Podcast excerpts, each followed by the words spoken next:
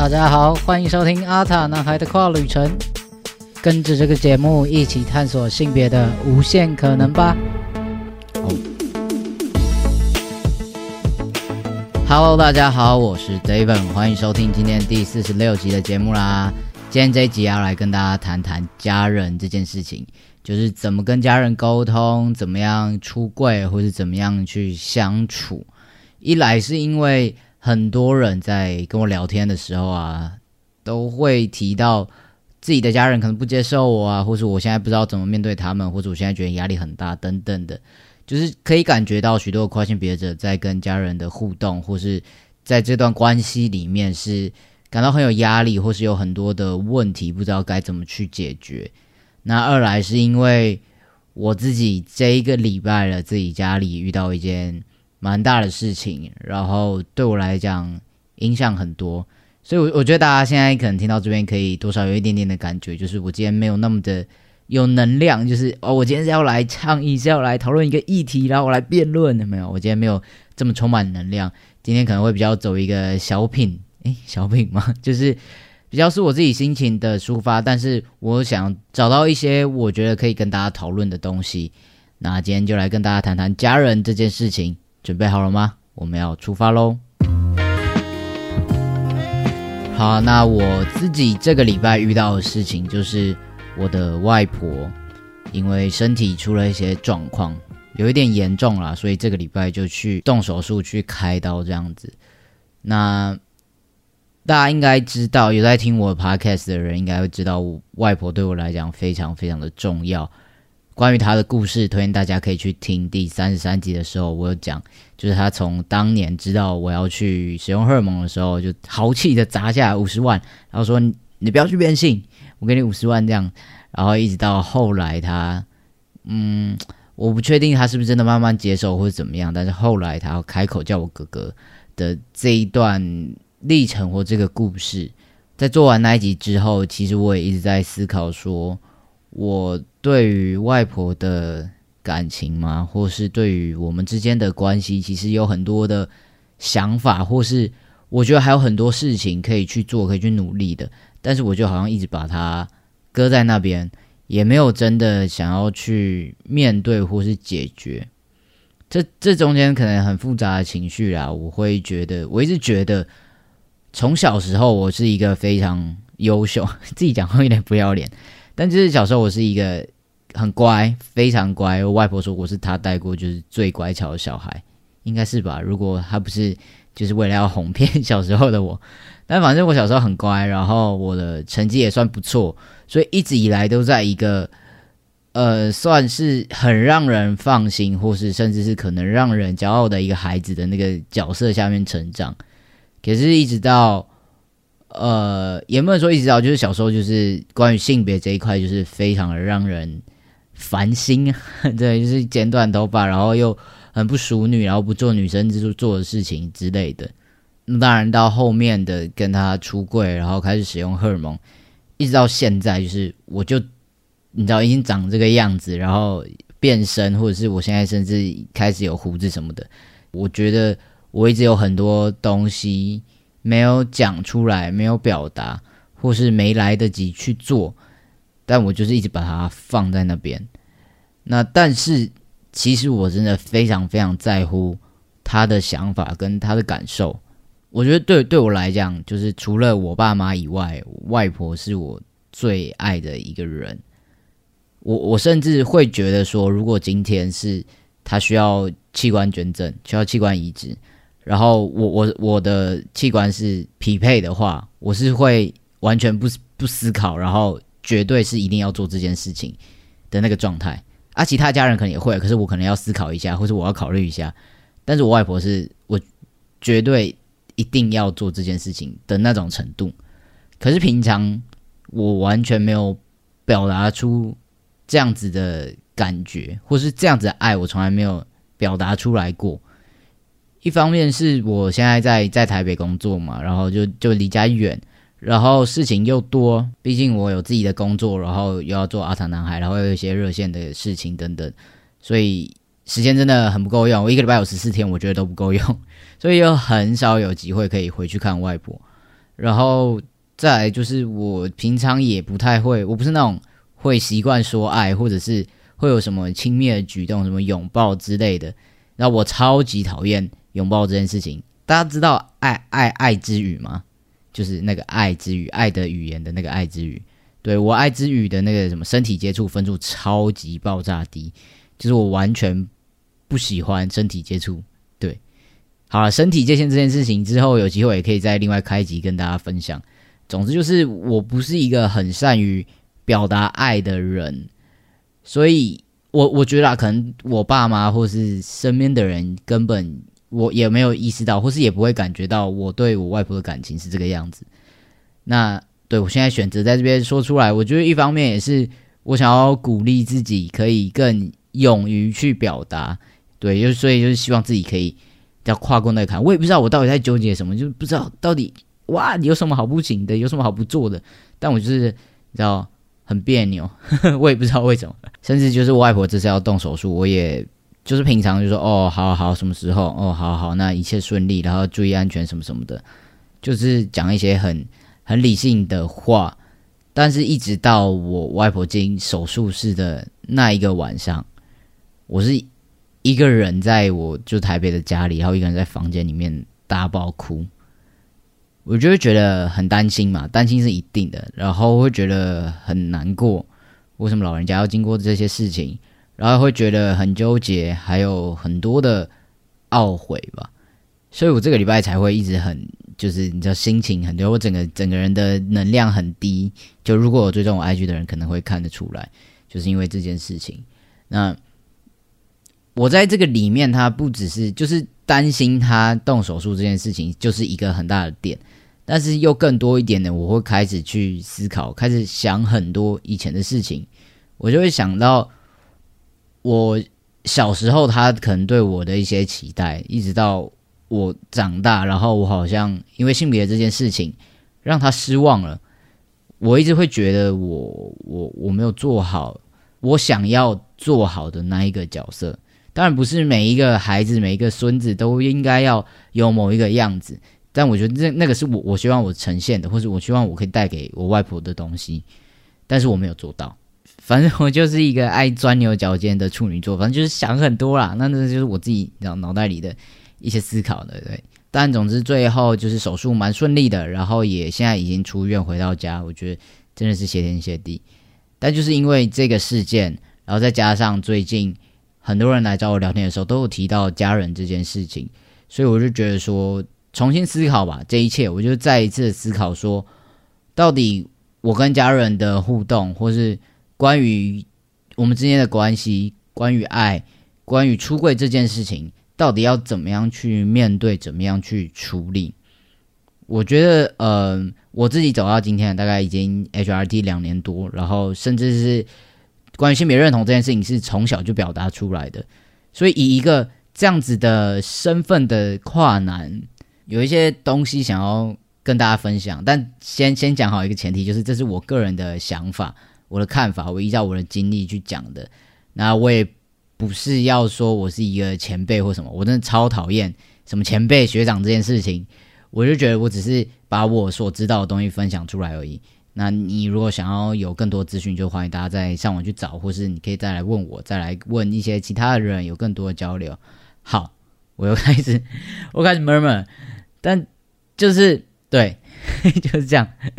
我今天只是想要以一个。我可能已经用药两年多，然后我在 HRT 之后遇到的这些事情，还有我跟我家人之间的互动，想要跟大家讲一些，我觉得可能会稍微有点逆风，或是会大家会觉得听起来不太不能够完全认同的事情啊，就是很多人可能会在跟家人出柜的时候，会觉得说一定要家人可以接受，或者是嗯，怎么讲？我我可以理解，身为跨性别者有很多的 struggle，很多的困境，很多觉得烦恼、觉得很痛苦的地方。然后这个时候也一定会非常的希望家人可以支持你，可以理解你，因为家永远是最最跟跟你最亲近的人嘛，他知道你所有关于你的一切。那如果可以得到他们支持，会是最最最最大的力量。我可以明白这件事情。可是我觉得有很多人是用一种，如果你不准我剪头发，你不准我穿女装，你不准我做我想要的那样子的打扮，或者是想要的那样子的状态，你就是不爱我，你你就是剥夺我的权利，你就是对我赶尽杀绝什么什么的。有很多人的状态其实会变成这个样子，会有一种就是平常我有受到很多的压抑，然后很多痛苦，可是这些东西他没有地方宣泄，所以最后出口就会变成在家人的身上，因为我觉得。你是我的家人啊，你应该要理解我，你应该要支持我。如果你不这样做，我都已经这么可怜了，为什么你可以不理解我？为什么可以不支持我？然后就会变得有一点，有一点太冲撞了。对，当然，当然，我我还是要先讲，我先讲这些，绝对是要撇除掉那些会对你、你的人身安全或者你的身心造成威胁，什么要要把你杀掉。如果如果你要变性，你就要把你杀掉，或是要把你再教育的那那那些那些爸妈或那些家长。诶，这这种的真的就就还是远离，然后寻找专业的人员协助。我自己走了呃二十几年，然后才慢慢的 figure out 所谓跨性别这件事情。那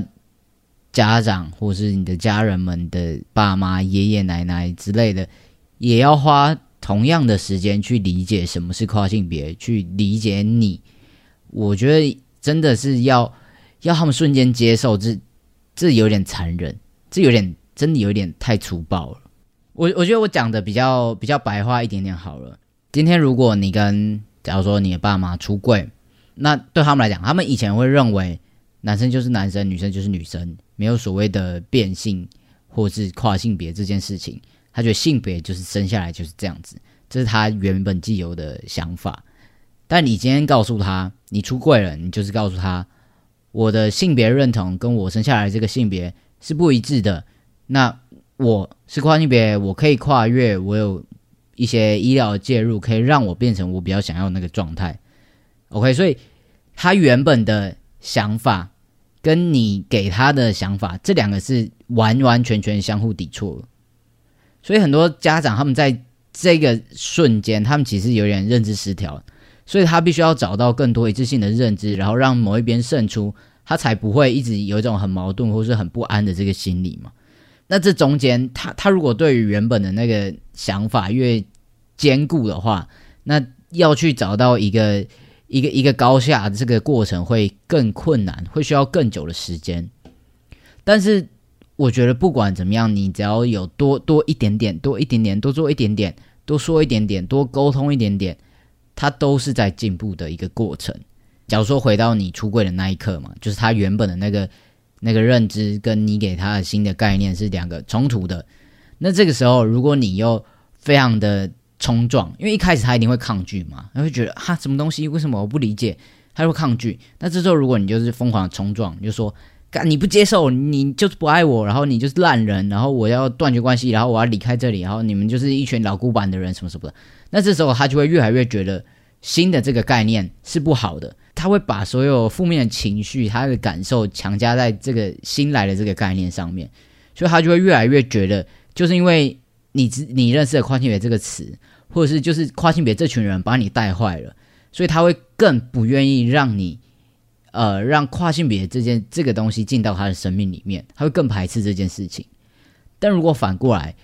你慢慢让他去理解你自己的一些艰难、你的困境、你的处境。或是你让他知道，你即使去跨越了，即使有一些任何医疗介入，你还是那一个你，你没有因为跨性别变成一个很奇怪的人，或是你没有被跨性别带坏，你还是那一个他他所爱的那个孩子的话，我相信他会慢慢的、慢慢的减少他原本的那个认知的比重，他慢慢的觉得，哎，以前的那个其实是可以松动的，所以他就是就是这两个两个概念一直在那边打架。可以可以理解我的意思吗？所以越少的负面形象强加在跨性别身上，然后越多的正面形象加在这个上面，会让他更容易去接受，或至少愿意敞开心胸去理解。所以，我我我现在觉得很多人他会觉得说，就是家人要接受我，这是应该的，这是天经地义的事情，因为你是我的家人啊，你应该要最理解我，最支持我。但是。我觉得对他们来讲，一定也都会有很多挣扎嘛。如如果你不是家人的话，他连让这两个概念打架的机会都没有。你你懂懂我的意思吗？所以可以的话，我觉我觉得是可以沟通，但是不要冲撞，就是你们越来越呃，慢慢的去了解，慢慢的去呃更理解彼此，你也去理解，尝试理解家人们他们的想法，他们为什么他们纠结的点在哪里，他们为什么过不去这一关。这是要互相的去交流、去沟通的，不是一个瞬间说“我出柜了，我站出来，你应该就就要接受我”。当然，我我知道这一切真的很不容易，有很多的家人是就是连听都不想听，然后就直接把你撵出去之类的。我觉得每一个人、每一个家家家有本难念的经嘛，每一个人会遇到的问题都不太一样。那我也知道跨性别者在这条路上会遇到的。痛苦真的非常非常的多，这些困难也是非常非常的多。可是我觉得对我而言啦，以我自己而言，家人是我生命中最重要的一个一个环节，或是这一群人。所以我会，如果是我自己的话，我我真的会很希望，就是可以跟他们好好的沟通，可以让他们理解。那当然，这中这中间要花很多很多的时间。但是我觉得不管怎么样，你。走一点是一点，走一点是一点，多理解一点的话，就是多进步一点，离那一天会越来越近。那即使真的没有到他们完全接受的那一个程度，但至少在这个过程，你你到某某某一天的时候，你回头看，其实你已经比以前还要更前面一点点了。他可能从完全没办法接受你剪短头发，到接受你可以穿西装，然后以以以前就是我我我觉得我的成长历程大概也是这个样子。只是我也知道，我非常的幸运，我的家人至少我爸妈非常的支持我，然后我家人也没有也不会说一些什么东西，就是歧视或者是一些言语的暴力什么的都没有。我我知道我真的非常非常的幸运，才有办法坐在这边跟大家讲这些事情。但是回到我今天为什么想要讲这一集的原因，就是我觉得我跟我外婆中间还有太多太多的结还没有打开。我觉得我就是用一种很粗暴的方式去逼他接受，逼他面对这件事情。那他给我的回应不是这破音，那他给我回应不是像一般大家可能会遇到，就是你这个不孝子啊，我把你赶出去。他他是选择自己默默的承受这件事情。那我也不知道他到底心里有没有什么样子的痛苦，或是这件事情会不会是他一生的遗憾。毕竟就是我小时候就是。可爱小女孩嘛，她可能对于自己的孙女一定会有很多很多的期待，然后就长大之后竟然变成这个样子。那我今天分享这集，就是我觉得想跟大家讲，但是也是想要跟自己讲，就是这一关真的不容易，你要迈出这一步真的很不容易。可是我会觉得这是我人生中必须要做到的一件事情。那也希望大家如果可以的话，也尝试用沟通，或者是慢慢的去让家人们理解这件事情。那我觉得这中间最好最好的方法就是交给时间，就是一点一点，可能从言谈沟通或是一些影视的作品。我觉得现在这个社会越来越开放，所谓的跨性别者或是多元性别也越来越多的能见度，所以我觉得平常的时候也可以让他们慢慢的、慢慢的去接触，多多少少都会有点帮助的吧。我觉得，好，那这大概就是我今天的分享。那还是再次的重申，今天讲的都是我个人的想法，我的经验。那如果你今天遇到是非常不友善的家人、亲戚、朋友，然后对你的身心已经造成严重的威胁的话呢，就还是一定要去找专业的协助。OK，答应我，好吧？好，那如果你就是只是想要找人聊聊的话呢，非常欢迎来我的 IG 或是我的 Facebook，whatever，反正可以找到我的地方留言或传讯息来跟我聊聊，都非常欢迎。那如果你有跨性别的父母，或是跨性别爷爷奶奶、跨性别的家人，或是你身边有跨性别的朋友，你不知道怎么跟他相处的话，那也非常欢迎打电话到热线，可以获得比较多、比较全面的资源或是专人的协助。好了，那今天这一集就先到这边啦。关于家人讨论，其实还有很多的面向，还有很多可以聊的。如果有任何的建议或是想法，想要听的主题，或者是你对于这一集有任何的回馈，都欢迎在留言或告诉我。那也不要忘记 Podcast 跟 YouTube 跟订阅定起来，IG 给追踪追起来，好吗？好了，那阿塔男孩的跨旅程不定期出发，我们就下一集再见喽，拜拜。